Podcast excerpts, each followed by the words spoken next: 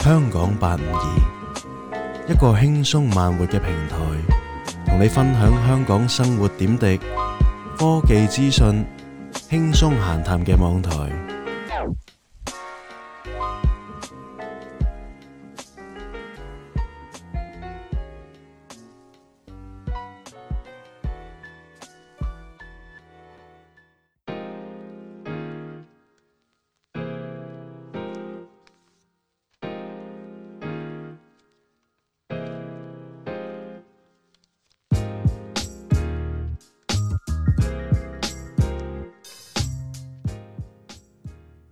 Hello，各位聽眾大家好啊！歡迎大家收聽第三集誒、呃第十十三集嘅， 哇翹晒脷根啊！誒、第十三集嘅呢個香港八五二嘅，咁啊繼續有啊技安喺度啦，同大家做呢一個香港八五二嘅節目啦。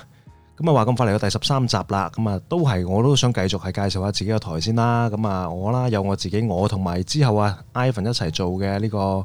香港倒後鏡環節嘅香港八五二台啦。咁就會大家咧可以去翻我哋嘅 Facebook 網頁啊，搜尋翻 Kcast 八五二啦，KCST 八五二或者中文啊香港八五二講話我講下，咁就可以揾到我哋嘅。咁啊喺各大嘅誒 Apple Podcast 啊、Google Podcast、Spotify 呢一類型嘅啊收聽啲 podcast 嘅平台咧，都可以揾到我哋嘅。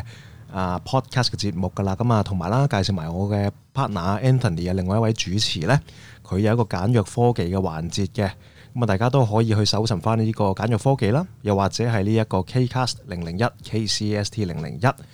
咁啊再加埋啦，我同阿 Anthony 呢，另外會喺 weekend 嘅時分啊，會有一個。我同佢一齊做嘅叫做一加八五二嘅環節嘅，咁啊都會同大家分享下唔同嘅一啲新鮮事物啊、一啲趣事咁樣啦嚇，咁樣嘅。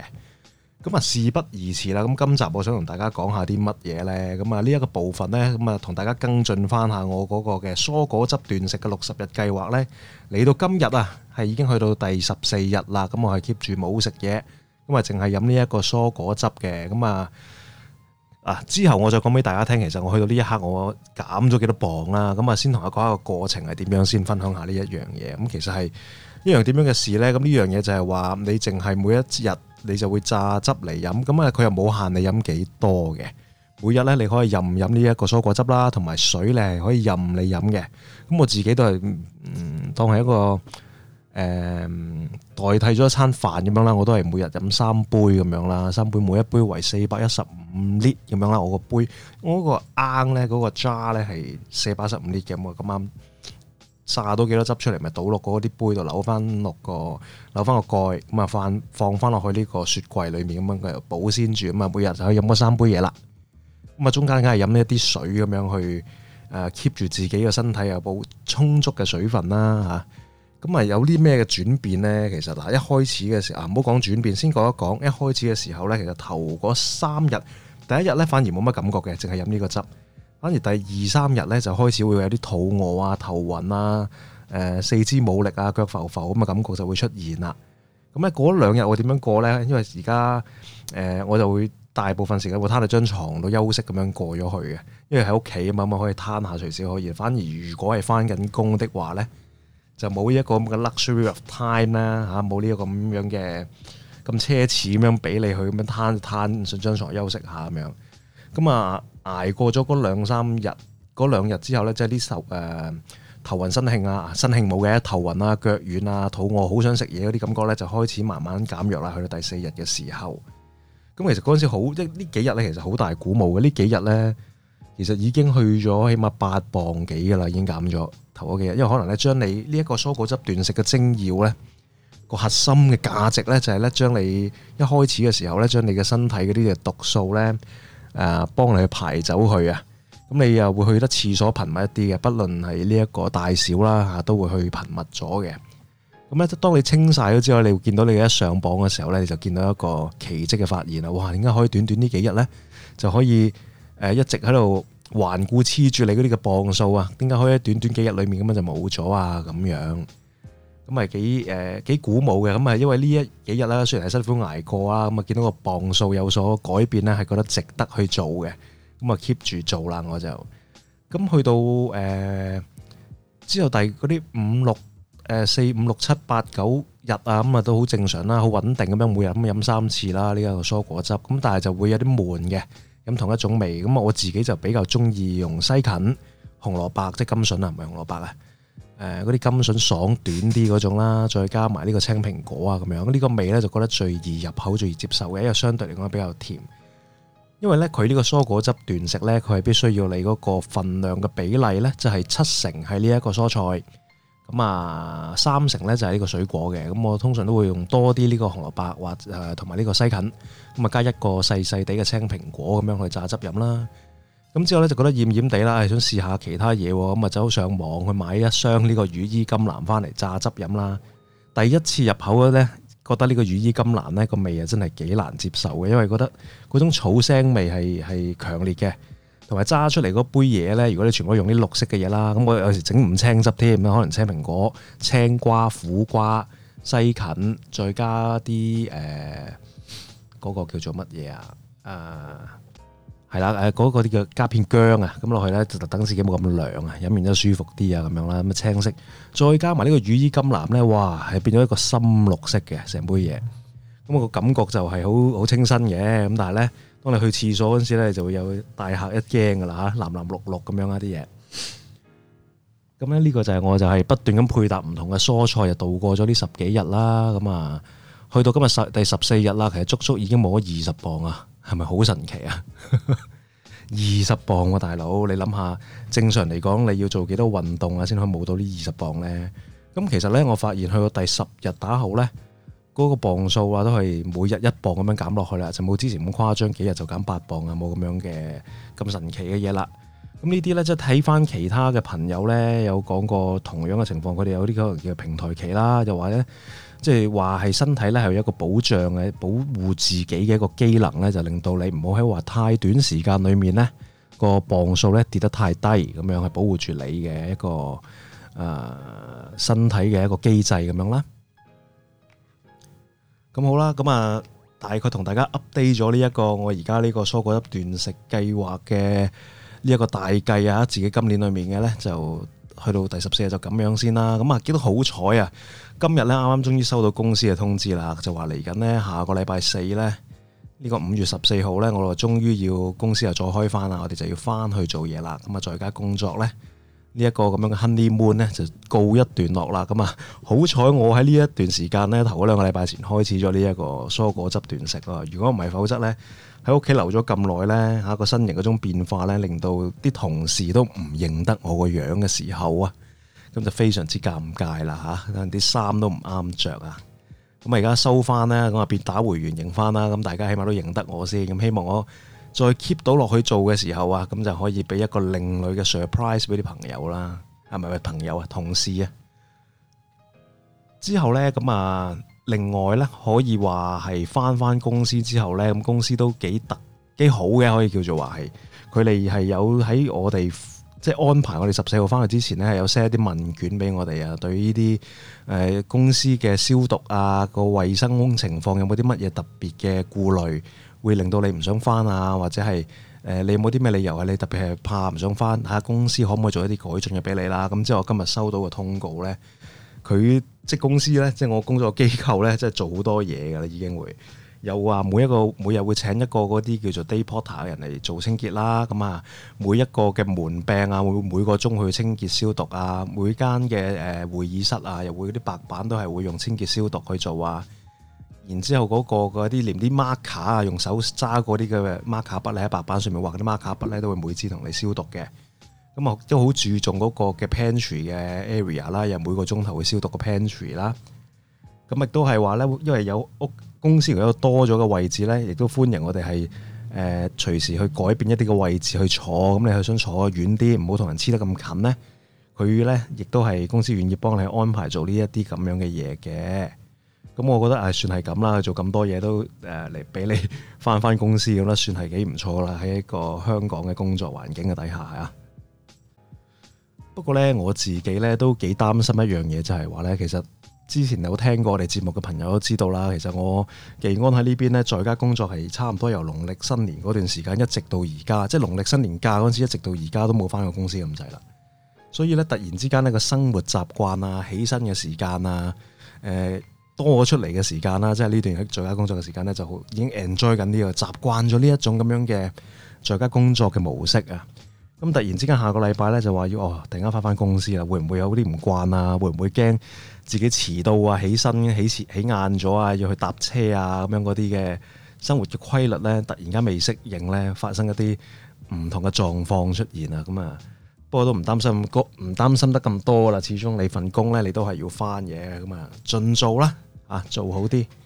其實我已經嘆咗咁耐啦，咁大家可能而家同咗啊，抵你啦，仲喺度講啲風涼話你。啊！嘆咗咁耐，而家先要翻，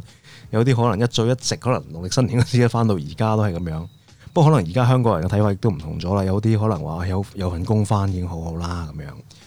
咁好啦，咁我呢在呢一方面呢，我都唔再講咁多啦。咁另外呢，誒嗱，今集呢，即係而家呢個我呢個自己嘅環節呢，唔會講得好長嘅。咁我就再想問下大家啦，會唔會已經啊登記咗攞呢個政府俾你每人一個嘅 CU mask 呢？呢一個係佢哋聲稱可以循環使用六十次嘅一個 mask，咁啊香港製造嘅。咁啊早輪有新聞啦，見到佢講出嚟話，原來啊呢一個 CU mask 咧係政府係揾一啲嘅誒機構啦，原來哦，唉、哎、我唔好講機構嗰啲啦，又牽涉咗好多其他嘅話題啊。即係我見到原來佢生產嘅地點原來竟然就係呢個荃灣嘅南豐紗廠啊，就係、是、等同於我上次同大家講及過嘅嗰啲叫做活化計劃嗰啲啦，好似上海一六八啊嗰啲咁嘅地方。佢咧呢個南豐紗廠亦都係一個另外嘅誒活化計劃嚟嘅。咁我之前咧自己都同屋企人嗰啲去過睇過下，咁啊地方好大下嘅。咁但係嗰陣時咧，當其時冇乜商鋪喺度誒開住嘅。當時我諗大概都半年前到啦，嗰陣時冇乜商鋪冇乜嘢睇嘅啫。但係一味地方大啦，咁同埋你會見到一個啊本身咁舊嘅南豐紗廠，突然間翻新到誒、呃、翻新到咁靚啊！咁市正啊，咁 high class 啊，咁樣呢，你又覺得啊幾特別嘅喎呢一個啊南豐紗廠呢個地方。咁原來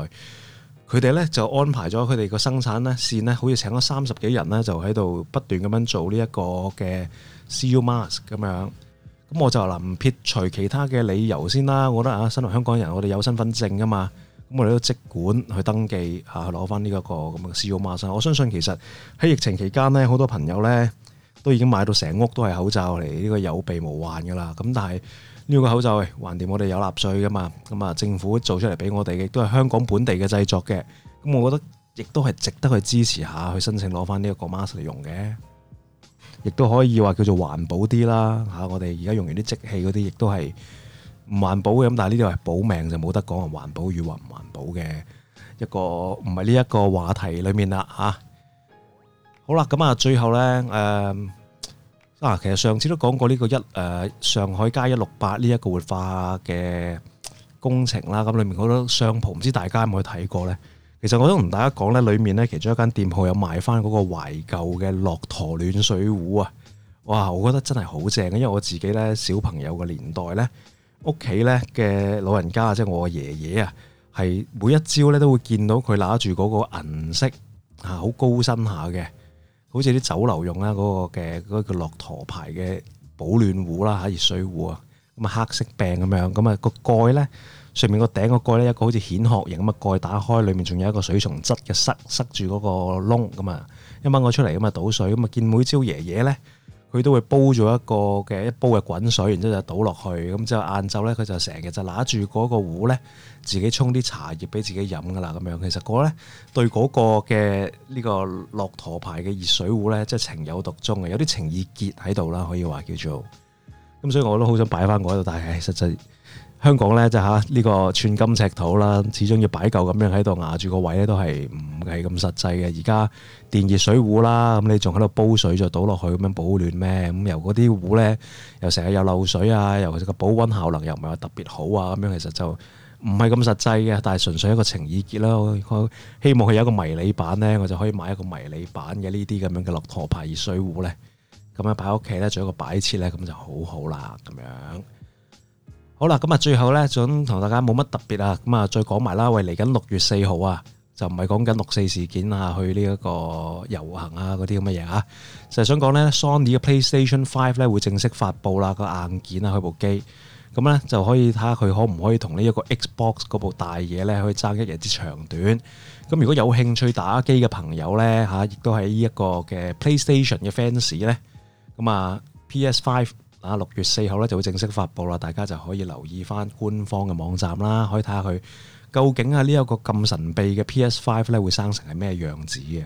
啊，其實我覺得好神奇一樣嘢咧，近期咧呢個科技界咧好多嘅呢啲誒科技嘅樣係生成點咧，一早就會俾人 leak 咗出嚟嘅，例如咩 iPhone leaks 啊。佢話 iPhone SE 個 leak 啊，或者係三星嗰啲機啊、旗艦機嗰啲 leak 出嚟，俾人知道個樣係個設計係點咧，好多嘅喎。啊，反而咧我又覺得 PlayStation 佢呢一個保保密咧做得非常之好喎，一直都好似冇乜嘢，即係有啲 rumor 講佢係點樣啦，但係話 leak 咗個真機出嚟嘅生成點嘅樣咧，一直都好似唔見有呢呢樣嘢發生，或者冇呢啲咁樣嘅流傳咗出嚟喎。啊，或者有可能我睇唔到啦。如果有見到有呢啲咁嘅資訊嘅網友咧。不妨喺呢個六月四號之前啊，去翻我哋嘅 Facebook 咧 share 下嚇，俾我哋睇下會唔會究竟原來有啲好真實嘅誒、呃，關於呢個 PS Five 嘅樣啊生成點嘅資料咧流咗出嚟咧，我係唔知啦，同我哋分享下，同我哋咁多位聽眾。咁好啦，唉，我自己技安嘅呢一個誒、呃、香港八五二嘅環節咧，就同大家分享住咁多先啦，唔好咁講咁長啦。下一個環節翻嚟啊！有我同埋 Ivan 同大家做呢個香港倒後鏡嘅環節，帶大家所有聽眾翻返去呢個美好嘅九十年代啊！好，轉頭翻大翻嚟同大家繼續傾過。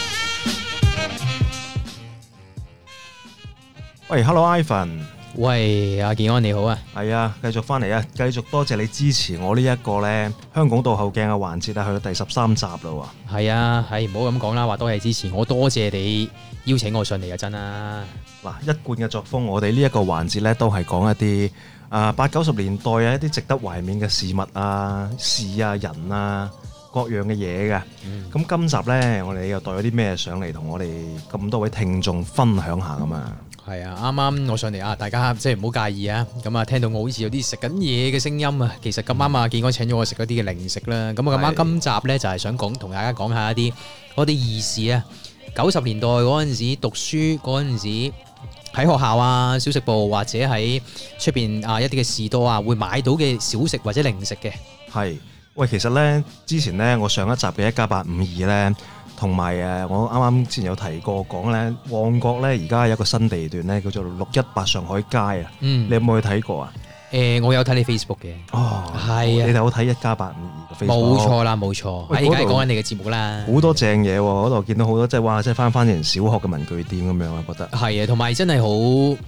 如果你好中意啲好 vintage 嘅嘢，嗰度真係一流。係啊，我嗰度食都有嘅。咁今日我哋就講八九十年代嘅小食啦，大係家。咁我諗係第一樣不得不提嘅一樣，我諗咁多位聽眾啦嚇，咁上下年歷嘅，可能而家新嘅一代都會有機會食過嘅嘢，係啦，就係呢個媽咪麵啊，冇錯，真係非常經典嘅媽咪麵。呢、個所以我哋都係擺第一位嘅。擺喺第一位。我哋一諗就所以先講諗到第一樣就係媽咪麵。係啦，但係異口異曲咩異口同聲地第一時間講出嚟嘅嗰個年代嘅誒、呃零食啊，就係呢個媽咪麵。係啦，我記得咧，啱啱出嘅時候咧，呢、個媽咪麵嘅包裝，即係我第一次接觸啦。我諗我嘅第一次接觸媽咪麵，亦都係你嘅第一次接觸嘅媽咪麵啦，係咪啊？嗯，嗰嗰陣時嘅媽咪麵係一包黃色嘅包裝，冇錯啦，哦而裏黃色嘅包裝裡面係有一個膠套，藍色嘅膠套，係。就跟一張義勇捉鬼隊嘅貼紙嘅喎。冇錯，嗰陣時係送貼紙嘅，係啦，即係佢係包面裡面咁有誒，當然而家係有包胡椒粉喺裏邊啦。係當啊咁然以前係冇冇嘅，胡椒粉嘅，佢就黃色包裝啲係冇嘅。係啦。咁佢裏邊咧就用咗呢一個嘅黃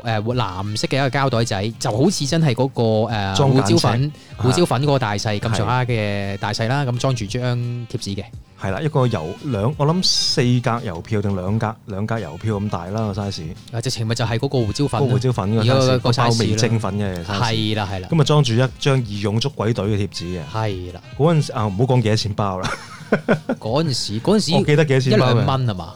五毫紙啫，最終咁平？係啊，哇！我哋生於不同年代啦，應該。點會黐線你？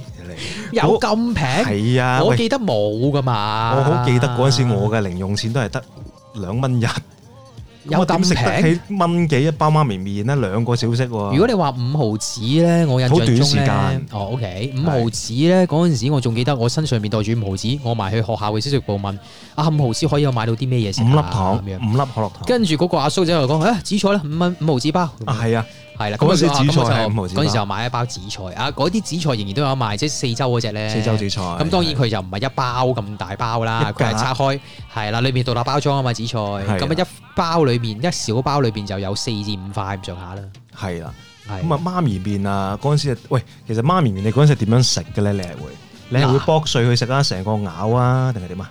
呃誒，如果你話冇呢個胡椒粉嗰陣時嗰啲咧，咁我就會攣嘅，但係都冇攣到咁碎嘅，係係啦，即係都一拎起上嚟都好似一小塊一一個個個餅乾仔咁樣食係咁樣咯。但係有胡椒粉之後咧，我就會攣到好碎啦，咁係啦就搓啲粉啦，係咁啦哎啊之後係就成包一路慢慢倒落口，慢慢食，慢慢食咁樣。誒，我都係同你一樣嘅咁樣食法，係永遠食到最尾嗰一啖係最野味嘅，因為嗰啲胡椒粉落晒底。 哦鹹到飛起，但係好嘢味嘅嗰嗰度。係啦，咁啊，同埋呢個咧媽咪面咧，後期有呢個胡椒粉之後咧，有咗胡椒粉包裝係已經橙色、橙色啦。橙紅色，橙紅色包裝係就啊係有包裝嘅呢個胡椒粉味，係咁就好野味啊啦。嗰陣時覺得就係冇咗呢個貼紙喎。係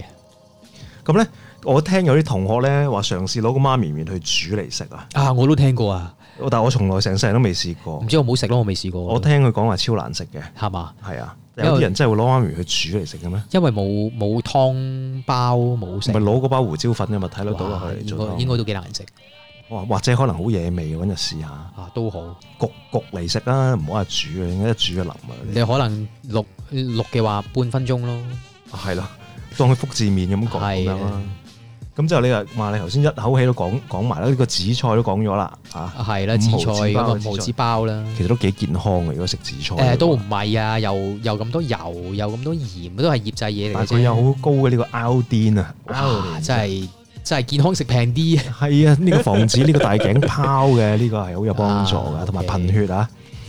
咁啊，呢個乜桃蝦多啦，又唔啊，桃蝦多亦都好記得啦。點解我會咁記得桃蝦多呢？係鹹嘅，係啦，我嗰陣時僆仔呢，點解我會買桃蝦多食呢？就係、見呢嗰陣時誒、呃除咗呢個媽咪面有呢一啲嘅貼紙送之外呢，其實桃蝦多都會有啲 souvenir 會係擺喺個包有嘅咩零？食裏邊有㗎，有㗎，我記當得年而家仲有冇而㗎？家冇啦。啊哦但係當年好短時間都會有嘅，又係類似貼紙或者一張卡，即係卡仔咁樣啦，係係有啲公仔上面咁樣嘅。我就係俾嗰張卡仔吸引到，跟住之後咧就去誒呃嗰陣時都未知桃花多係咩味嘅，見啲同學仔買啊有有嗰張卡喎，咁啊之後就走去買啦。嗰張係咩卡嚟㗎？卡通卡啊？我唔記得，類似都係一啲嗯動畫或者一啲卡通嘅貼紙或者卡咁樣咯，係係啦。咁跟住咧誒下見啲同學仔又走去買啦，買完翻嚟一食第一啖，哇甜嘅喎原來。咁，你係覺得我以正啊為啦係，定我以為係嗰啲類似芝士圈啊、係鹹鹹地啊嗰啲零食嚟嘅。因為你食開啲零食對當薯片咁，感覺上應該鹹㗎嘛。係啊啦，第一日拍落去，哇！我嗰陣時食話有奶味嘅，係啦，佢係好重蜜糖味定焦糖奶味啊？奶啊，定係糖蜜咯，佢啊？有啲糖咁樣喺裏邊，糖係啦係啦糖漿咁樣嘅，係啦，係啦，咁啊覺得哦幾特別啊，但係又我唔係我嘅 favorite 啦，係同埋佢都幾大包嘅，食完都幾漏嘅，幾流嘅嗰包嘢係，係都幾抵食嘅，咁樣食得飽嘅嗰包嘢，係幾錢就真係唔記得啦，貴啲嘅。我我真係唔記絕得啦。對唔係五毫子，我諗過半啦。而家都仲有得賣嘛，桃花可多能應該都有，而家落超市啦，賣到下頭係係好食嘅，而家再食翻係都 OK 嘅。咁你講起有嘢送咧，我哋講起啲有嘢送嘅誒小食咧，咁一定係不得不提啊！呢個我自己當年係一個 favorite 嚟嘅係啊！我個 favorite 就係呢個《仙魔大戰》嘅朱古力餅或者花生餅，係而裡面跟嗰一張咧正方形嘅一個嘅誒《仙魔大戰》嘅貼紙咧啊，就係、就係、我誒令到我去買呢包嘢嗰陣時，好似都係唔知係五毫、八毫、一蚊咁樣升價上去嘅。係咁而呢一啲貼紙一儲下儲下咧，咁啊攞嚟我哋之前有提過啲換要下就拍呢一張嘅貼紙啦，先冇係啦，冇冇錯。仙魔大戰咧，其實咧佢嗰個，我想講咧，佢係嗱，我唔知以前係咪啦，而家都仲有出嘅呢只餅，係係啊，樂天嘅出品嚟嘅，係啦。咁啊，佢係誒嗰張卡嗰張貼紙咧，因為日本品牌嘅關係咧，係特別精美嘅，我真係想係有啊講啲。公仔而家你我我其實手上而家有兩張喺度，係其實望翻咧，其實當年都係咁上下嘅公仔係幾精美嘅。而記中有一呃記記一誒印象中有一張咧係特別啲人中意想要叫做神一嘅，哦，OK，係一個阿伯，唔知攞咗個蘿蔔咁樣嘅，我唔知有乜咁特別啦。啊係咪特別限量咧？誒、我唔知啦，嗰時佢就話哎要要呢張神一嘅咁樣，好正攞嚟拍啊！但係嗰陣時我記得咧，小學嗰陣時咧，我哋仲要揀嘅，譬如我攞張白嘅貼紙嚟，又攞張白嘅嚟我拍。啊如果攞張閃嘅貼紙嚟，閃嘅好似就唔會攞嚟拍嘅，係咪啊？啊，閃對閃咁嚟拍咯，啊，係啦。咁啊，亦都咧玩呢個遊戲咧，係啊，贏咗又點咧？輸又點咧？上次提過啦，咁啊贏咧就係嗱拍完啦，雙手擊掌咁樣拍完跌咗落地嘅，反轉反轉咗嘅，咁我就輸啦。如果另外嗰邊係冇反轉個面向上天嘅咧，我就贏啦。贏嗰就可以攞走咗輸嗰個張貼紙，哇！即係玩聖杯咁樣啦嚇。係啦，好似聖杯咁樣。但係講起呢個遊戲咧，以前有啲人我諗翻起啊，有啲同學啦係比較冇咁老實嘅，佢嗰張呢個咁樣嘅貼紙咧係底面都係面嚟咯，兩邊對連咁樣啊，啊！自己細個已經咁蠱惑啦。係啦，好不忠，好不誠實咦？你啊仲記唔記得呢位同學係邊位咧？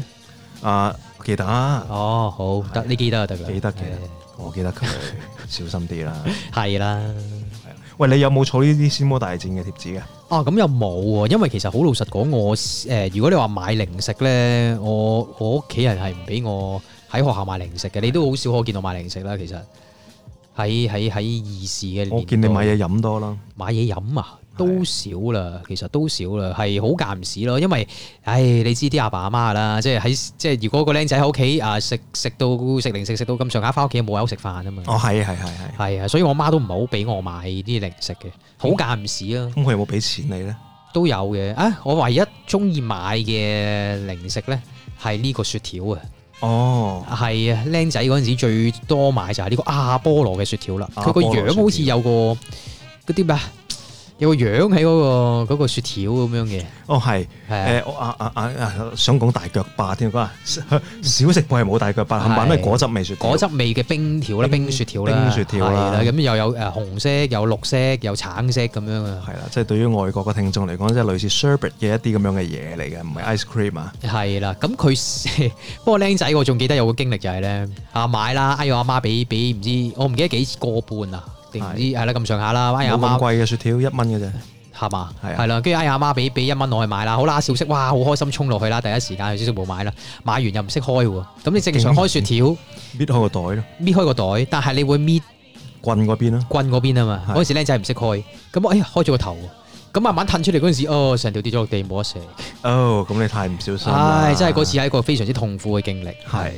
佢真啊係滿城希望，成日嘅希望就係嗰條雪條喪失咗。喪失咗呢個機會，因為今次阿媽俾咗錢你去買，又要等唔知下一次幾時先可以再俾錢你去買支雪條食。哦，晴係嗰次真係個好痛苦嘅經歷。天霹靂嚟係喎呢意思一嚟個，講係有啦，冇喊啊？即刻咁又冇嘅，又未至於為支雪條 而喊嘅。如果你又話我阿媽將啲我屋企嘅玩具抌晒落街，我就或者會喊啦。 ，OK。喂，嗰陣時你中意食咩味啊？我記得佢有橙味、提子味同埋青色嗰只味。我中意食青色嗰只咯，佢佢有一隻咧青色咧叫穿梭機雪條嘅，係嘛？佢嗰只咧係個頂咧係一層朱古力脆皮哦，咁咁我就唔中意食朱古力脆皮嗰啲啦，哦我中意食即係果汁味嗰啲嘅。嗰隻味。啊，你講住講埋先嚇，朱古力脆皮嗰個係佢點？嗰隻火箭雪條咧，就頂嗰層係有朱古力脆皮啦。咁你啜咗一陣脆皮咧，舐完晒佢啦，核突突咁樣。啊，啊咁成嘴啡色啦，之後咧佢就會變咗一個誒、呃、綠色啦，中間嗰絕橛咧就黃色嘅，哦，OK。最底嗰橛咧又係青綠色嘅，哦，即係你話最外面嗰陣就朱古力脆皮，食啊完個最朱古力，頂嗰忽佢分咗三節嘅，哦，個飛機頭嗰橛咧係嚇，即係個火箭朱古穿力梭機頭嗰橛咧就係呢一個嘅呃朱古力脆皮，係，嚇啊中間就黃色，咁最底咧亦都係呢個綠青綠色嘅。咁佢中間同埋最尾嗰橛都係啲果汁味嘅，都係青檸條嚟嘅。哦，OK，青檸係淨係一個頭嗰度係係朱古力脆皮哦有少少係脆皮係啦 OK OK，哇，咁都幾得意，係啊，呢個幾幾正嘅，呢個係我自己都係阿波羅嘅出品係嘛都？係阿波羅出品嚟啊嘅，係我嘅 favorite 嚟，阿波羅穿梭機啊嘛。哦啊，OK，冇錯啦，咁樣，咁呢個就係我自己嘅至愛雪條啦。喂，咁呢一個你係咪啊，係啊，呢呢個又係好正啊？不過個又好係，正啊，呢個我見係啊。係哦女仔食多嘅呢一個，誒，因為呢個咧，佢食嗰陣時有個動作咧，呢個係乜嘢啊？咁就會係幾幾吸引人去買嘅。呢個係欣欣杯嘅，哇！但係講出嚟，我諗好多聽眾都知係咩，因為而家都仲有買緊而嘅。家仲有嘅咩？有㗎有㗎有㗎，你去嗰啲比較舊式誒華潤嗰啲應該都仲有，誒仲冇華潤啊，而家好似冇華潤啦係嘛？你係咪想講華茂啊華潤啊仲有冇啊係？anyway 啦，一啲比較較舊式嘅超市或者雜貨鋪都仲有得賣，喺小食鋪士多都仲有得賣嘅。佢係一個係咩嚟嘅咧？有個杯係啦，咁你掀開個蓋掩之後咧，佢哋分開兩格嘅。一邊咧就係裝呢個餅乾條，一邊咧佢有個兜裝住個朱古力醬嘅，哦，係係係係。啦，咁你係俾你拎起嗰個朱古力餅，然後點落嗰個朱古力醬度咁樣食嘅，嗰個杯好幾有 style 喎，好似而家 Starbucks 嘅咖啡杯咁樣嘅類啊似。類似啦，係啦。類似咁啦，係因為點？我印象中咧，因為佢個我自己冇，我好少買呢個。一嚟佢比較貴啦，係，二嚟佢個造型係比較女性化，又紅又粉紅咁樣咧。誒個個都係貪過癮，可以點個朱古力醬嗰下，我可能買咗一次啫，你仲可以 double dip 添，我都係 prefer 有玩具嗰啲啦，啱嘛？啊係係係係係 係係嘅啦，。男仔係比較 prefer 有貼紙有玩具嗰啲嘅，我覺得係係冇錯，係啦。咁我都係因為貪得意見啲同學仔，哇！喺呢個可以咁樣點喎，幾過癮喎！啊，究竟咩味嘅咧？咁嗰陣時僆仔又唔會黐黐人哋咁樣食都噶會㗎，嘛有。會有啊會黐我我嘅。我未試過啦，哦我未試過啦，係啦， O K，咁樣咯。啊嗱幾野味嘅呢個朱古力醬都係啦。咁除除咗呢啲之外咧，咁細個嗰陣時咧，僆仔咧，都大家都都中意啲比較甜嘅小食啦。係啊即係除咗薯片之外，即係甜啲嘅啦，即係譬如係啲果汁味嘅東西，係啦。咁嚟緊以下呢一個，你中唔中意咧？啊，健安。嗱呢一個咧果汁味嘅咧，我諗你係想講緊呢個係食成世都食唔完嘅戒指糖同奶嘴糖係咪啊？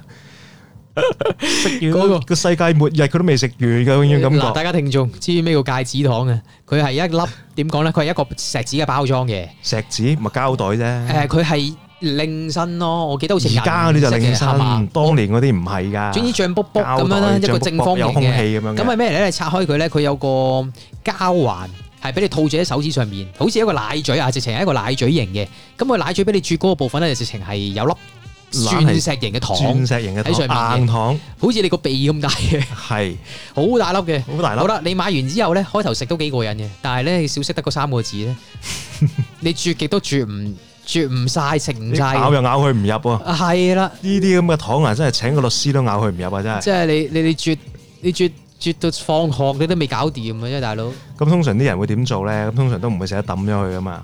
咁會有個動作咧，就係揾張紙巾出嚟包住佢。咁之後咪黐住晒啲紙巾 Exactly 啦，就係咁樣啦。啊咁一次啲紙巾，然之後慢慢可能咧就會損啦，照損損甩啲紙巾，又繼續損埋嗰粒硬糖。啊哇得啦，OK 好，大家係咪好有畫面啊？哇非常 nasty，OK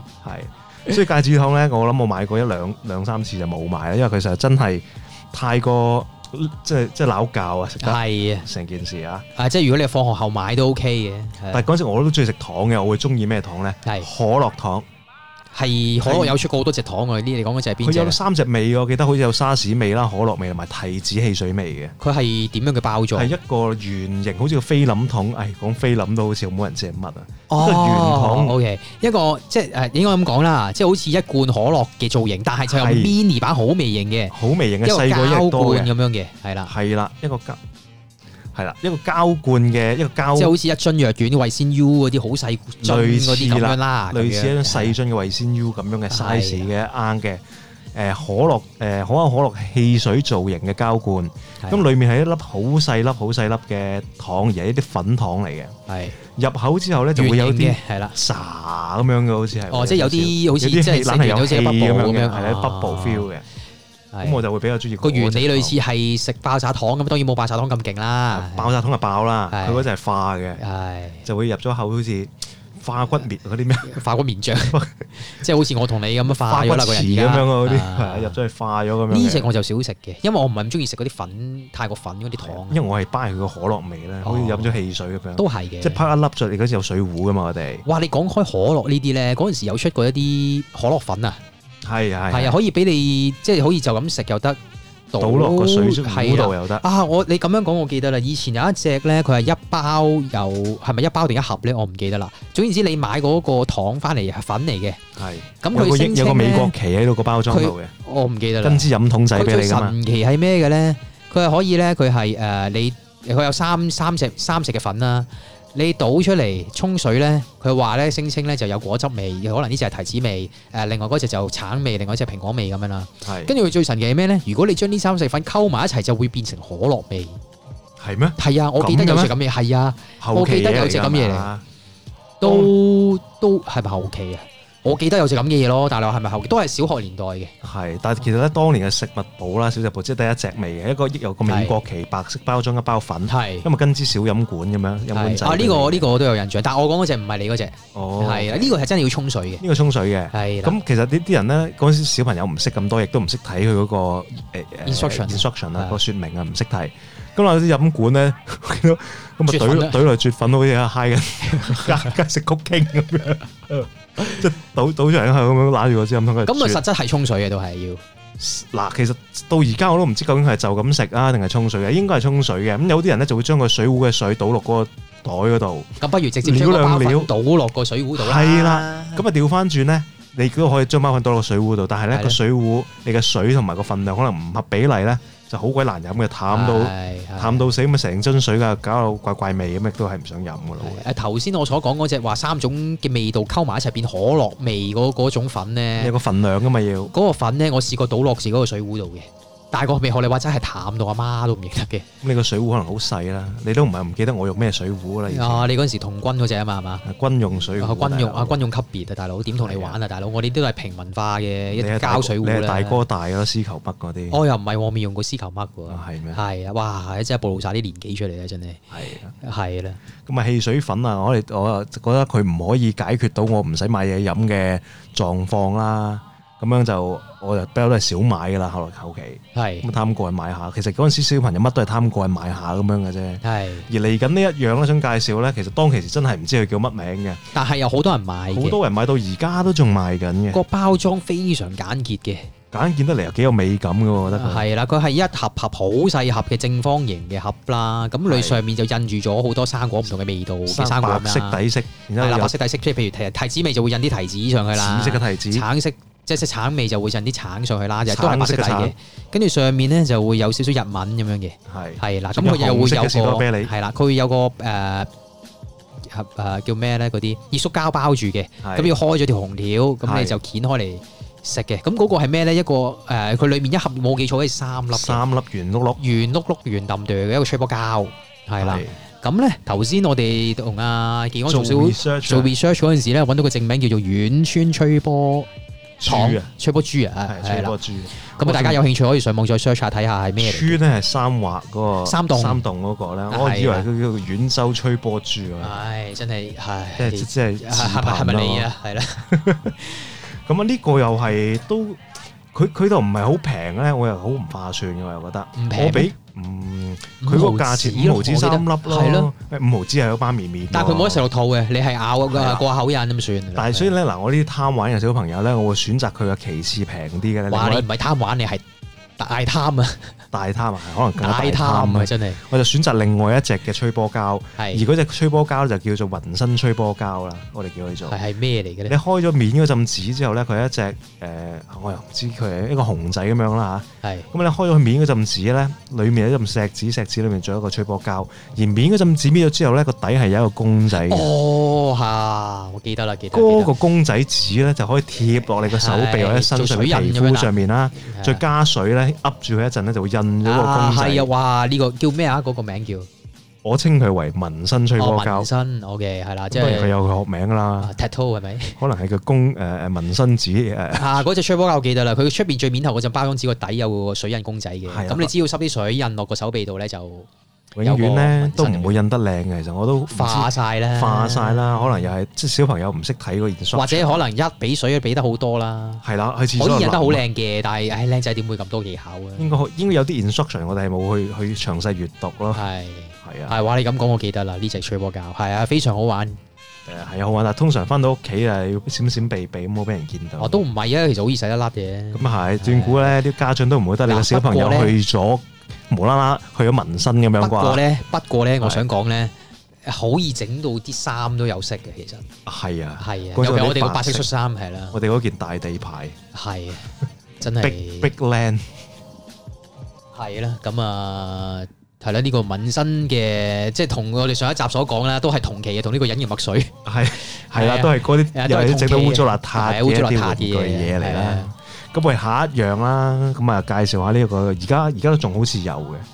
呢個咧，我覺得一包味精嚟嘅，係食咩？空氣嘅味精，哦，呢個啊時興隆咖喱卷啊，哇！呢、個辣味卷、咖喱卷呢啲，哇！我到而家都好中意食，個味啊真係好香啊，好野味食嘅，味精啦。 但真係好，我唔中意佢咧就係佢實太過空氣啊，喂，但係就係中意佢嗰個口感嗰個 texture 個喎， texture 咪就係索好索脆聲，佢同埋咯。好香口，但係就冇嘢落肚咁咯，食完。誒，咁小食其實都唔係話醫肚餓嘅啫，個話口癮咁 O K 係嘅，又唔係醫肚。餓嘅，過口癮係 O 哇！ K。嗰陣時好一包好食三條啊，咯一包三條係啊，好過癮啊！又而家我間唔時間真係好間唔時都會買下嚟食下嘅，嚇，但係真係好味精，食完好口渴。所以哦，你你係中意嗰個嘅呢個？你我主要係因為佢你其中一個野 favourite 嚟嘅。味啊啫。哦，係啦，呢、個係啦，即係呢、個誒、時興龍啦，咁啊亦都有出過一隻咧時興龍嗰時都有賣嘅，嗯紅色嘅包裝嘅一包嘅，咁啊甜甜地一粒粒波又係脆嘅，嗰只叫咩咧？油辣味卷唔係，嗰只叫咩咧？魷魚味嘅，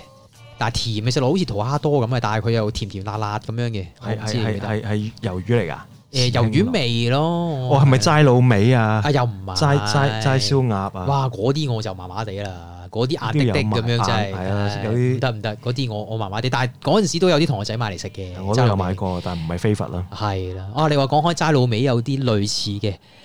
一串串吉住嗰啲咧哦，嗰啲嗰個啲叫咩咧？嗰啲係泰魚國片啊泰國嘅魚片係啦，咪魚片啊？乾乾誒身一片片嘅，好揾薄嘅支誒篤咖喱魚蛋嗰支竹咳串住，係啦，一一串五片五六片咁樣啦係係啦，啦咁啊一大包好大包嘅，又甜甜辣辣個嘅。包裝成把扇咁嘅，如果你係係係啦咁唔樣係。你一買買一條定買一包㗎？誒嗰陣時僆仔好似買唔知一兩條咁賣嘅，係一包你邊度食得晒啊？係小朋友係係係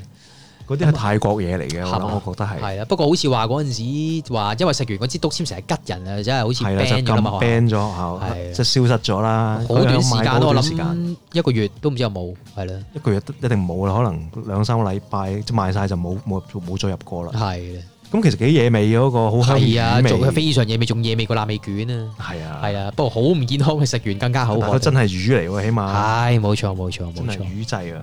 啊咁講完啲咁鹹啊辣嘅嘢，我哋又講下啲甜口嘢啦，又冇問題啊，咁啊甜嘢方面咧，就梗係呢一個嘅誒節節冰啦。支支冰咧係咪都係阿波羅嘅東西咧？誒嗱，我我又唔知係咪阿波羅啊，其實嗰隻唔係啊啊，芝芝冰係阿波羅嘅，係呢個名係啦，芝芝冰阿波羅係一碌嘅一碌嘢啦，咁啊揭起上面嗰個石子，跟住就慢慢一路擠慢佢慢咗支牙好似牙膏咁樣啊係由慢慢下褪佢出吞上嚟嚟。係咁啊甜甜地得嚟，由佢啲口感係有啲唔同啊嘅，一般但嘅係冰條芝芝冰嗰陣時，我又少食啦。反而你話係嗰啲冰條，我又啊成日食冰啦。條咧就可以兩個同學一齊分，係啦，咁大家知唔知咩叫冰條啊？唔係嗰啲雪條嗰啲冰條啊，係一碌雙誒香腸形啦，係咪？雙節棍咁樣雙節嘅，棍唉咁啊一條長嘅嘢，咁啊裡面有啲糖水嚟嘅嘛，啊係啦變到冰狀跟。住之後咧，多數點樣 share 嘅咧？扭開佢，一人一支百咁斷樣，佢扭下佢，可能揾個同學同你一齊夾檔啦，好似係唔唔知又係五毫子啊，定幾多唔咧？係貴嘅，我記八得。毫子啦，係奀大一蚊啦，一但蚊內係嘅。但係我覺得係好唔好食嘅，好似食藥水咁樣。但係勝在嘢可以叫做有啲水飲下，又可以同同學一齊分享。啊係啦，即係如果你又唔夠錢買呢個誒阿波羅雪條嘅，咁啊可以呢個啦，呢個係一個好選擇。呢個係一個選擇啊！誒，擠擠冰就好似係貴嘢嚟㗎，兩蚊。貴嘢嚟，嘅，同埋小食部少買嘅，多數都係喺係出面士間唔多中先嗰有啲嘅係啦。小食部有，但係唔係成日有。芝芝冰而家都仲有得賣㗎，但係食起上嚟我覺得比較麻煩啊。而家你慢慢褪佢上嚟啊同埋嗰啲下咧顏色咧，嗰啲有紫色嗰啲咧，係揩到件衫你啊，真係玩完。係咁，你逢親冰條都係㗎啦。小學就冇諗即係你雪呢啲條啊、嘢冰條嗰啲係啦。係啊，咁啊下下下一樣嘢又講翻啲鹹咧，一時候甜，一時候鹹 啊。嗱呢個咧就真係經典啦！嚟緊呢兩樣咧，我都想講啊，好經典嘅，去到而家仲有得賣嘅。僆仔有冇諗？有冇大家記唔記得？有冇印象？一大包好大包嘅蝦餅啊，嚇一片好大包硬身脆嘅，係係啊，但圓形一係塊但係食落去又唔係好重味嘅，淡淡地咁樣嘅，佢係粉粉地色少，少啦，食哦落去脆口嘅，係啦，係係啦，一呢包有兩大片嘅，係圓形嘅咁 樣咯，呢呢一個咁嘅蝦餅咧，其實我都幾中意買嚟食嘅，因為佢一包好似即係兩三片咁樣，兩片咯，我記得係，咁啊可以慢慢嗒，慢慢咬，咬完一片仲有一片，係啦兩片之後又仲有一片咁樣。係即係啦，兩但三片係但係佢唔係啲野味嘢嚟嘅，即係唔重味嘅，淡淡地淡有淡地嘅啲蝦味咁樣，呢個幾中意，嘅，有啲咬感係啊，啊又幾好賣得嘅平啦。係我最近咧又用翻佢嚟咧，之前唔知公司搞嗰啲乜鬼嘢空手道表演咧，跆拳道表演，我哋哦咁你而家係啊快出 嚟，哇咁樣我哋係攞一買一買一大買幾 pack 呢啲咧，然之後大家上台表演咯。因為你喺個舞台上面，你唔可以揾啲真木板整親老細唔掂啊！係哦我哋就喺度打蝦片啊，踢蝦片咁樣，哇，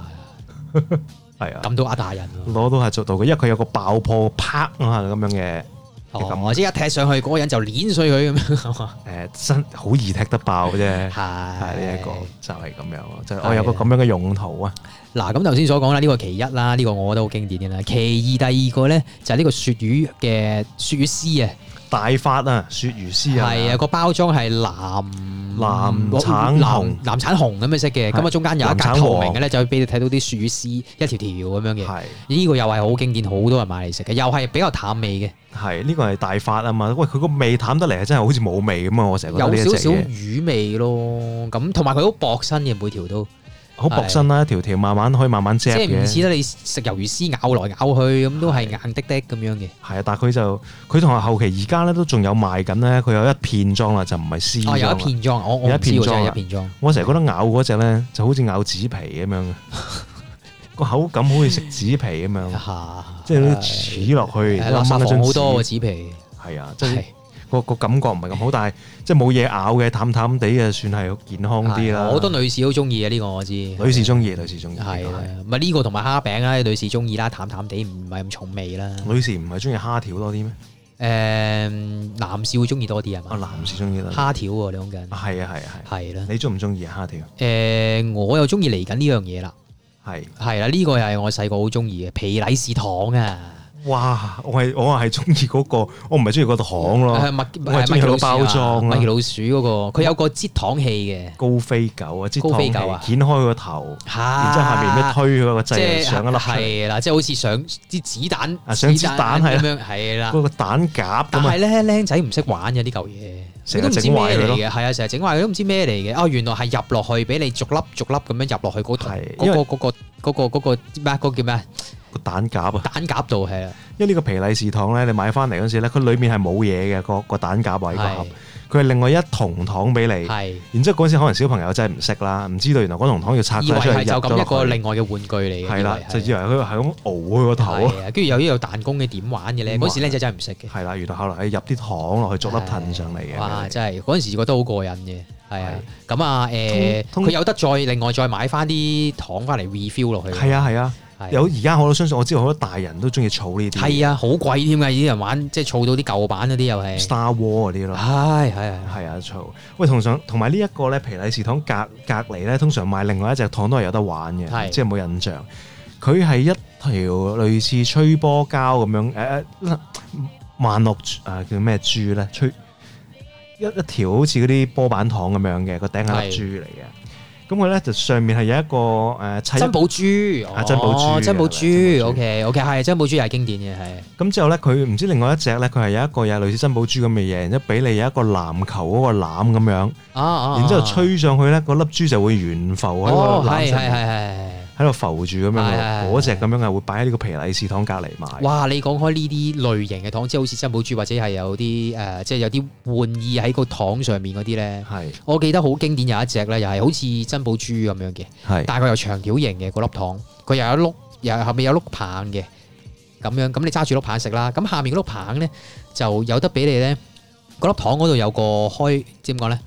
誒、開關掣，唔係，佢係嗰個嗰支糖點講咧？佢嗰、個嗰、個糖上面咧就好似有支笛形嘅，可以俾你吹嘅。而下面嗰支棒咧就有個啊、有支管咧俾你拉上拉落咧，真係可以吹到好似牧童笛咁嘅聲。哦咁犀利？係有啊喺。小食物部有得賣㗎，啊，應該冇啊係咪咧？我小學有食過咯，但我係咪喺學校嘅小食部學哦校應買該我唔記冇得啦嘅，因為但係我覺得全校大合唱㗎啦嗰嗰陣陣時時。好過癮㗎，嗰陣時係覺得哇！但係呢度選咧，因為佢隨住嗰個糖咧一路選落去咧，就一路變細咧，佢吹個音又唔同咧。哦哦，咁得意啊！係啊，咁啊之後去到最尾又當然吹唔到啦，因為你個糖都食完啦，咁你支係棒就又係咁我諗我肯定我冇見過啦，學校冇得賣。啊咩群啊，全校群吹啊，呢度唔得啊啊，群吹真係係啊。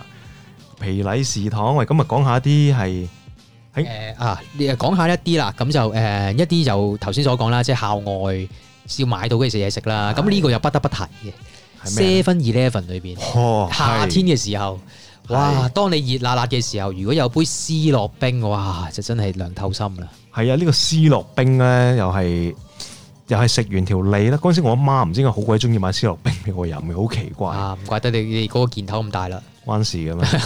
佢話飲完之後咧，我最過癮係嗰陣時佢出過一隻藍色咧，係佢成日有五顏六色噶嘛，出啲思樂冰。係嗰期賣行廣告藍色同青色嗰只係係咧，係係我就好中意藍色嗰只嘅飲，飲完條脷咧成條藍咗喎。係係啊，啊係啊係啊，咁咁你飲可樂味最基本嗰只都會條脷都係會啡啡黑黑咁嘅。就飛飛下冇咁，嗯不過不過冇咁覺冇咁啦特別啊嘛。係我飲完條脷藍咗咁樣咧，係。同阿媽一齊喺度玩喎呢樣嘢。嗰幾有陣趣時，咧，呢個思樂冰咧，同呢個七十一咧，有有陣時做好多嘅叫咩啊 promotion promotion 呢啲叫聯推乘啊，廣啊，呢個叫聯 乘啊。咁啊係咩啲咩嘅聯乘咧，就會係嗰陣時興咧 Ghostbuster，哦，就會有個鐵罐。鐵罐裝係啦，住黑色嘅鐵罐裏面印咗好多一啲嘅公仔啊，譬如啲主角啊，或者係嗰個啊口水鬼啊，咁樣口水咧鬼嗰個咧就係係啦青綠色嘅微辣配係翻啦，跟住就俾你針嘅，要俾個鐵罐你自己針嘅。嗰、個鐵罐嘅 size 就等於一個嘅可可樂罐樂咁樣罐咯。嘅 size，不過就冇咗個頂蓋，咁啊任你針咁針落去咁樣。嗰個罐好鬼精美㗎，我記係得。㗎，係好㗎，，我我記都得挺身㗎，硬身㗎，硬過啲汽水罐嘅。係啊，挺身硬身啲係嘅。啦我記得我飲厚身完啲嘅之後，我洗翻嗰陣留翻嚟做筆筒嘅。嗰個係嘢啊，幾好㗎。哇！嗰個真係靚啊！你都記得呢一個我記得㗎，我記得㗎，係啊，嗰個人大家係同一個年代。係啊。咁我當然啦，咁除咗呢個思樂冰 seven，更加係軟雪糕啦。軟雪糕係好正啊啦，我記得佢嗰期有一期叫孖桶。係啊，馬桶啊，係馬啊，桶啱啱想講馬桶喂，你係咪好係咪我同你講咧？你話有一個同學咧，係點樣咧？唔知一放學即刻衝去買 買孖桶加呢個燒肉冰咧，佢話：誒哎兩個士多啤梨孖桶。 係咩？嗰位同學你我唔記得啦係咪你咧？我唔記得啦。係啊，我即係我同一個舊同學傾偈，講開嗰係記得記得嗰個同學咧，佢係好極端咁樣嘅，一開閘放學即刻跑去嗰間 seven 度要嗌買孖桶食嘅，馬桶係一樣咩嘅東西咧？佢係一個空啦，係啊，咁誒俾你揸住嗰個部分都食得嘅。但係望咧遠平時鏡咁咧，樣嘅。平時咧佢有一個一個一個空就就咁一個球啦。佢係啱啱咧嗰個支筒咧，佢係有兩梅個。梅開二度啊，係梅開二度啦，咁啊揸住一支筒，但係佢上面就有兩個雪兩個窿糕球，兩個兩個雪窿係啦糕球裝裝兩個軟雪糕上去咁樣嘅，係啦，係啦，以前啲笑片都好興啦，揾嗰個嚟插人對眼，係啊啦，自己插自己望最遠鏡。咁我嗰個同學，我記得佢話永遠兩兩隻味你可以揀鴛鴦味噶嘛。當其時嘅呢啲軟雪糕咧，我印象中係有幾隻味俾你揀嘅，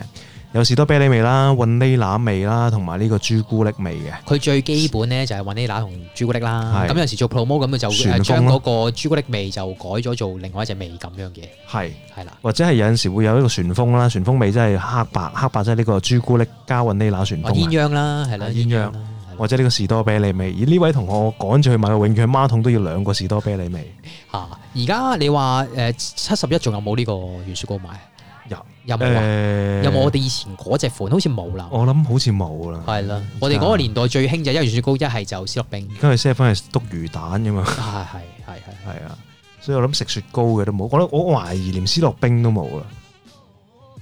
有係嘛？冇咩？我我我好似冇好耐哦冇見過而家有飲思樂冰。啊而家飲思樂，冰都會係去麥當勞嗰啲甜品部嗰度買嘅。哦，麥當勞有思樂冰買有嘅，同你飲過啦，啊係喎你介紹係啦我嗰日係啦咩呢個飛冰雪新地嘅，哇，正啊呢個係啊呢個正啊，一次上面仲過加滿球軟雪糕咗，我一次過滿足晒兩個願係望，非常邪惡啊！呢個 真係係啊。咁啊，呢個就思樂冰加呢個軟雪糕啊！喂，其實咧啱先講起咁多呢一個咧，我諗起一個當年嘅一個食物咧，我都好想介紹翻係，又係有得食有得玩嘅。係唔知你有冇呢個玩過咧？Kinder 出奇蛋哦，啊，係當然有啦，但係呢個就唔係小食部度買嘅，你亦都街街外買嘅，外賣啊！哇，我都好後期咯，買我哋以前對面嗰間乜乜士多咪有啦。哦係嘛？嗰陣時個廣告咧好吸引嘅，一次過滿足你三個人，三個願望係啊，有得食有得玩，同埋乜嘢咧？個我都唔記得啦第三個願望我都唔記得啦，有得食有得玩，同埋健康啊，我唔記得啦，係咯。總之一次過滿足你三個願望啦，有得食有得玩啦咁樣。係嗰個最早期咧，而家嗰啲已經變咗質啦，即係我哋當年嗰啲嘅 Kinder 出奇蛋咧，佢係外面一浸錫紙咁樣包住裡面個蛋形嘅朱古力啦。係啦，咁你食完嗰個朱古力皮之後呢，裡面就有一個黃色好似蛋黃嘅扭蛋盒，係啦，黃色嘅。咁啊打開呢，就會似似係一啲唔同嘅玩具仔嚟嘅。係有陣時可能一架飛機仔啊，有陣時可能係一塊小滑板啊，係要砌嘅。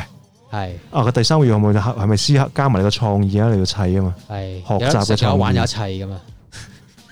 唔係，anyway，我細個玩嗰個 Kinder 出奇蛋咧，唔係送飛機，我好記得有一次我食完啦，次次唔同。啊佢裏邊扭開出嚟嗰一個咧，佢係誒點講咧？佢係有三個類似粉盒嘅東西嘅，即係人哋化妝啲粉盒啦。啊咁有三格，咁有紅色、有藍色、有綠色，跟住另外有支誒膠做嘅啊掃俾你嘅，佢係一個水彩，你溝水落去咧，可以俾你畫公仔。哦咁精緻，係啊，但係好細個嘅，但係當然好流啦，嗰個係嗰個玩具。啊哇嗰啲玩具係好鬼流嘅。但係就即係好，即係都幾好咯，好過你就咁淨係飛機砌啊咁樣嗰啲 k 哩卡啦咁樣。係咁係啊，啊，哇！咁呢個係變咗我哋個壓軸嘅一個食物產品咯喎。係啦食。呢個其實啊食仲有一樣嘅，以前喺誒、呃、學校嘅門口咧，咁成日有阿叔擺檔嘅咧，專係賣呢個葱糖餅啊，啊，係啦，葱薄餅。葱薄餅啊，係啦，喂，呢個其實到而家都仲有得賣嘅。有㗎有㗎，我早嗰排先食完嚟，我成日覺得呢樣嘢咧，食咧以前就覺得好好食嘅，但係而家咧我見到都會買嘅。點樣咧？因為佢唔係成日周街都有得賣。係即係即係拾回翻以前嘅回憶係啦啫，你純粹你食係啊啊佢係想買翻以前嗰種回憶。而家嗰啲咧硬係好似冇以前咁好食，係咪可能而家大個咗食嘅嘢？一來啦，二來佢啊嗰陣裏時面嗰塊嘢唔脆嘅，其實成日都又好坦白講啦，以前咧僆仔咧個阿叔咧，哇買到滿堂紅嘅，喺個無論誒翻學啊同埋放學啊喺學校門口擺檔。咁咧，我每次見佢捲嗰下整嗰下咧，即係佢一擺嚿墩墩糖落去咧，嗰時僆仔都唔知嗰嚿係墩墩糖嚟嗰嘅。個叫墩墩糖，係啊，嗰嚿墩墩糖嘅糖嚟嘅，佢嗰個佢係蜂巢係式噶嘛。啊係啊係係啊，啦，咁之後咧，佢係擺咗上塊皮上面，然後咧滗啲糖啊、啊誒椰糖絲醋啊嗯椰絲啊咁樣落去，然後就包住佢咁樣。佢包個盒嚟嚟白辣咧，就覺得哇，好似好脆口咁喎。哦好野味喎，係啦，就好似好野味咁樣啦。好 ASMR 喎，可以做跟住呢個咧 Big Black 跟住咧，咁啊見好多同學仔拎住好開心喺度食啦。嗰陣時我都誒，你係都係嗰句啦，零用錢唔多咁啊，未必就係咁快買得到啦。之後到啦，有零用錢啦，買嚟食咧，又係嗰句啦，好似桃蝦多一樣。啊，原來係甜。你成日覺得啲嘢係鹹，唉，咁僆仔嗰陣時見到佢嗰塊皮好似片皮鴨嗰塊皮咁樣，啊哇！咁我覺得啊，係咪啲好野味嘅東西咧？我脆卜卜喎，係咪好似臘味卷咁樣脆卜卜嘅咧？咁樣哦，OK，啊，原來甜嘅喎，有椰絲又有糖粉係啦，啊原來咁原樣，來係啊一個 dessert 嚟嘅。所以其實呢一個我見到咧都會一定會買嘅，係但我都覺預咗佢唔好食㗎。啊你僆仔係因為過癮定係還是係？我係中意食嘅，啊！你中意食因為真係係香口嘛，有椰絲，有香口啊！啊，都係嘅，有椰絲又脆，有個皮有有甜有糖，又甜嘅糖，我覺得好。正嘅。喂，你講起我而家都想食添啊！真係唉，我有機會我買嗰啲俾你食啦。好啊！我呢啲好似又擺，有我見有啲同學咧，佢就可能平啲，佢又唔需要嗰啲咩粉啊，唔需要啲糖啊，唔要嗰塊皮，就淨係要嗰嚿墩墩啊，糖，就咁係啊，買係都啊，得係啊，係啊，嘅就咁買都得嘅，係啊，喎，就平啲嘅。係啊，即係可能可能誒，你連皮各樣就三蚊，如果你就咁要個糖就兩蚊咁樣咯，好似成個都兩蚊，你唔要係嘛嗰啲皮就好似唔知個半一係啊，係蚊咁咁上樣。下啦，即係係啦，而家就唔得啦，而家好似咪要五蚊夠啦，八蚊啊，我上次買好似係，八蚊都唔要貴啦，去到呢個年代，定十蚊咧，總之 between 十蚊內八啦蚊十蚊啦，十蚊內係咁樣咯，係咯，好啊！喂，下次買嚿上嚟啊，誒你係食先好喎，買到上嚟啊，啊係啦，係啦六月底啊，六月底啊約定你。嚇，好一啊，齊食好呢啦個糖。 喂，好啦，咁今集講到越講越肚餓啊，大佬真係。係啊，頂唔順啊！咁啊，當然啦，即係若果大家即係聽完我哋所講，咁啊有可能我哋頭先形容起上嚟，可能形容得冇咁冇咁冇咁突出嘅時候，又唔知嗰樣係咩咧，其實可以上網 search 下嘅。係啊，我亦都歡迎啊！喂，如果有啲咩聽眾朋友啊，你自然而時嘅時候呢，最中意啲邊隻零食啊？可能大家有個共鳴嘅時候呢，喺翻我哋嘅 Facebook 啊，呢、個揾翻我哋呢個 KCast 八五二啊，呢、一個一加八五二一家人個一加八五二呢，揾翻我哋咁樣呢，就同我哋分享下喺今集嘅內容裏面啊，歡迎你去提供一啲意見俾我哋，或者你自己中意食嘅一個零食啊，都可以同我哋分享下嘅。咁啊，今集嘅時間啊係咁多先啦噃。咁係啦下一節啊，下一集嘅一誒香港八五二嘅香港倒後鏡環節，再同大家或者大家咧，如果係有啲咩嘅關於以前八九九九十年代嘅一啲有興趣想同我哋一齊分享嘅東西咧，咁都可以同我哋反映一下嘅喺 Facebook 上面。係啊 Facebook 反映下，咁可能帶一個話題，可能我哋將你嘅話題呢喺度，大家同所有聽眾公諸同好啊！係冇錯，好，今集嘅時間係咁多，多謝大家收聽，好拜拜拜。拜拜拜。